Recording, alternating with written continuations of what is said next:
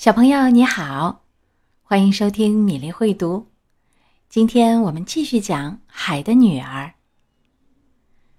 之前我们已经说到了，随着大姐、二姐、三姐长到了十五岁，她们看到了大海上面迷人的景象。四姐可不是那么大胆了。他停留在荒凉的大海上面。他说：“最美的事儿，就是停在海上，因为你可以从这儿，向四周很远很远的地方望去。同时，天空悬在上面，像一个巨大的玻璃钟。他看到过船只，不过，这些船只离他很远。”看起来像一只海鸥。他看到过快乐的海豚翻着筋斗，庞大的鲸从鼻孔里喷出水来，好像有无数的喷泉在围绕着它们一样。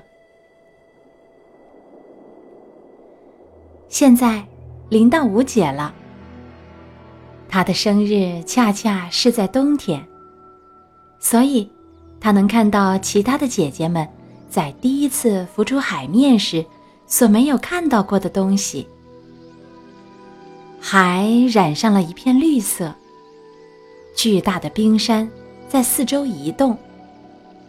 他说：“每一座冰山看起来像一颗珠子，然而，却比人类所建造的教堂塔楼还要大得多。”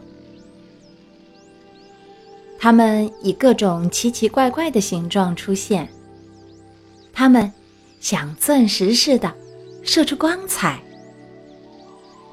他曾经在一个最大的冰山上坐过，让海风吹着他细长的头发。所有的船只绕过他坐着的那块地方，惊惶的远远避开。不过，在黄昏的时分，天上忽然布起了一片乌云，电闪起来了，雷轰起来了，黑色的巨浪掀起整片整片的冰块，使它们在血红的雷电中闪着光。所有的船只都收下了帆，有一种惊惶和恐怖的气氛。但是，他却安静地坐在那浮动的冰山上，望着蓝色的闪电，弯弯曲曲地射进反光的海里。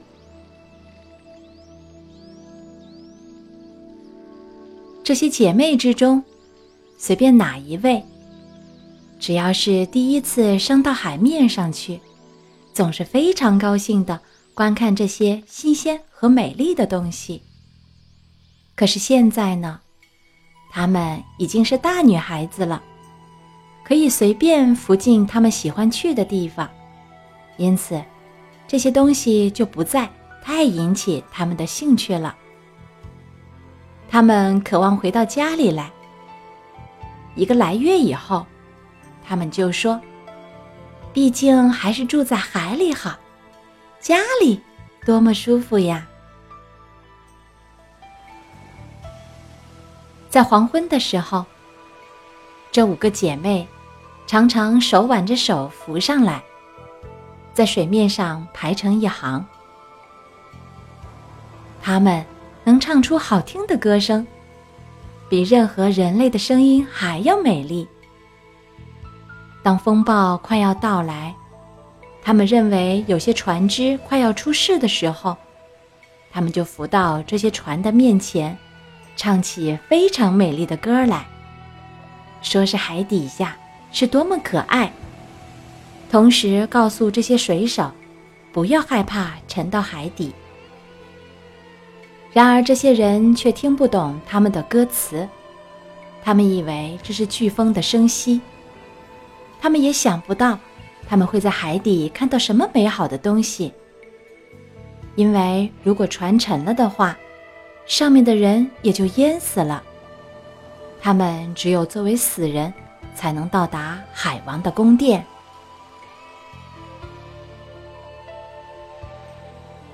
有一天晚上，当姐妹们这么手挽着手浮出海面的时候，最小的那位妹妹单独的待在后面，瞧着他们。看样子，他好像是想要哭一场似的。不过人鱼是没有眼泪的，因此他更感到难受。他说：“啊，我多么希望！”我已经有十五岁呀，我知道我将会喜欢上面的世界，喜欢住在那个世界里的人们的。最后，他真的到了十五岁了。你知道，你现在长大成人了。他的祖母老皇太后说：“来吧。”让我把你打扮的像你的几个姐姐一样。于是他在这小姑娘的头发上戴上一个百合花编的花环。不过，这花的每一个花瓣是半颗珍珠。老太太又叫八个大牡蛎，紧紧地附贴在公主的尾上，来表示她高贵的地位。这叫我真难受，小人鱼说：“当然，为了漂亮，一个人是应该吃点苦头的。”老祖母说：“哎，他倒真想能摆脱这些装饰品，把这沉重的花环扔向一边。他花园里的那些红花，他戴起来要适合得多，但是他不敢这么办。”再会吧，他说。于是他轻盈和明朗的，像一个水泡，冒出水面了。当他把头伸出海面的时候，太阳已经下落了。可是所有的云块，还是像玫瑰花和黄金似的发着光。同时，在这淡红的天上，太白星。已经在美丽的、光亮的眨着眼睛。空气是温和的、新鲜的，海非常平静。这儿停着一艘有三根桅杆的大船，船上只挂了一张帆，因为没有一丝风吹动。水手们正坐在护卫所的周围。和帆航的上面，这儿有音乐，也有歌声。当黄昏逐渐变得阴暗的时候，各色各样的灯笼就一起亮起来了。它们看起来就好像飘在空中的世界各国的旗帜。小人鱼一直向船窗那儿游去，每次。当海浪把它托起来的时候，它可以透过像镜子一样的窗玻璃，望见里面站着许多服装华丽的男子。但他们之中最美的一位，是那有一对大黑眼珠的王子。无疑的，他的年纪还不到十六岁。今天是他的生日。正因为这个缘故，今天。才这样热闹。水手们在甲板上跳着舞。当王子走出来的时候，有一百多发火箭一起向天空射出。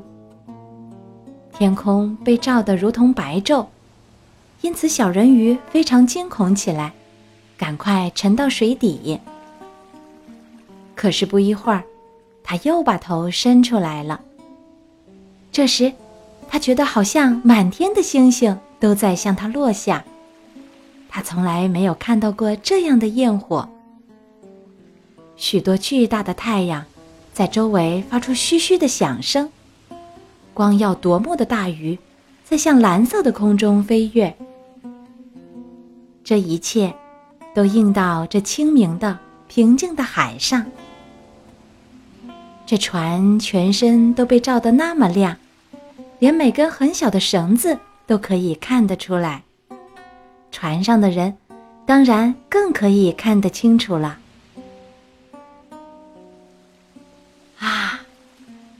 这位年轻的王子是多么美丽呀！当音乐在这光华灿烂的夜里慢慢消逝的时候，他跟水手们握着手，时而大笑，时而微笑。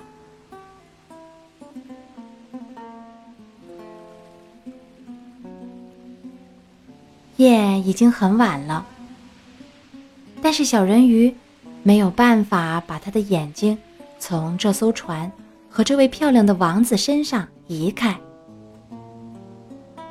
那些彩色的灯笼熄灭了，火箭不再向空中发射了，炮声也停止了。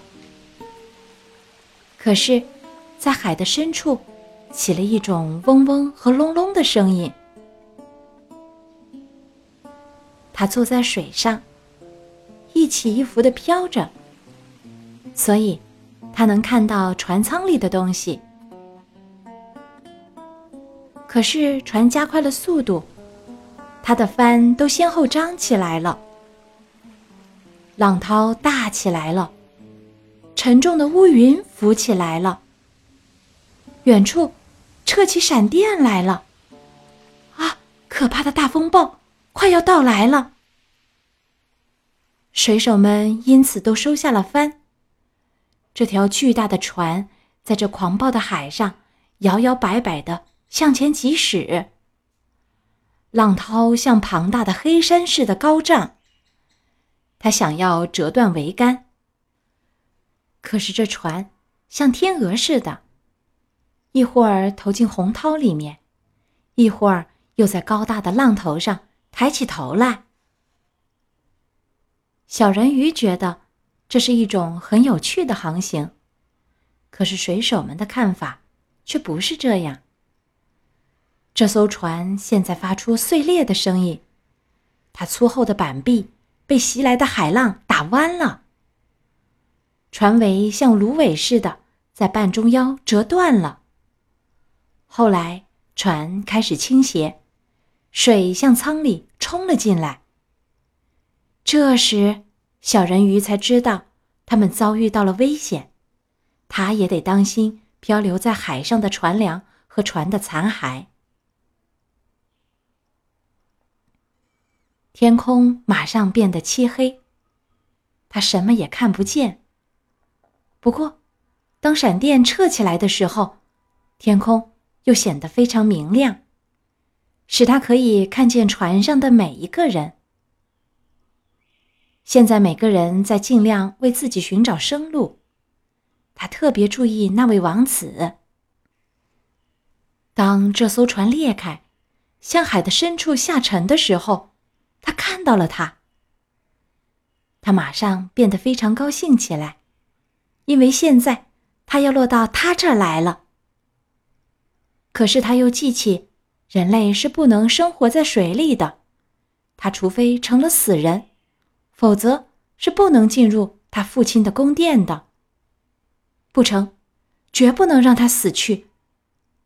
所以，他向那些飘着的船梁和木板之间游过去，一点也没有想到他们可能把他砸死。他深深地沉入水里，接着又在浪涛中高高的浮出来。最后，他终于到达了那王子的身边。在这狂暴的海里，他绝没有力量再浮起来。他的手臂和腿开始支持不住了，他美丽的眼睛已经闭起来了。要不是小人鱼及时赶来，他一定会淹死的。他把他的头拖出水面，让浪涛。载着他，跟他一起随便漂流到什么地方去。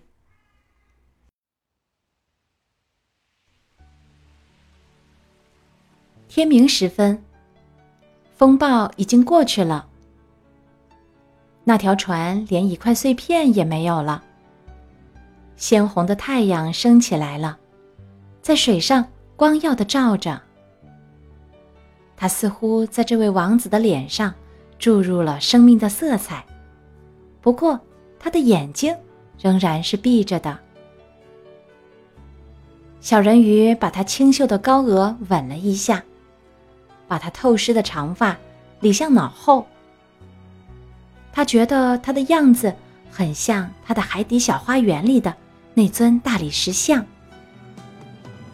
他又吻了他一下，希望他能苏醒过来。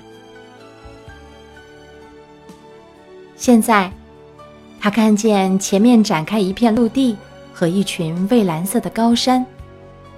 山顶上闪耀着的白雪，看起来像睡着的天鹅。沿着海岸，是一片美丽的绿色树林。林子前面有一个教堂或是修道院，他不知道究竟叫做什么，反正总是一个建筑物罢了。那儿的花园里长着一些柠檬和橘子树，门前立着很高的棕榈。海在这儿形成一个小湾，水是非常平静的，但是从这儿一直到那起有许多细沙的石崖附近，都是很深的。他拖着这位美丽的王子向那儿游去，他把它放到沙上。非常仔细的使他的头高高的搁在温暖的太阳光里。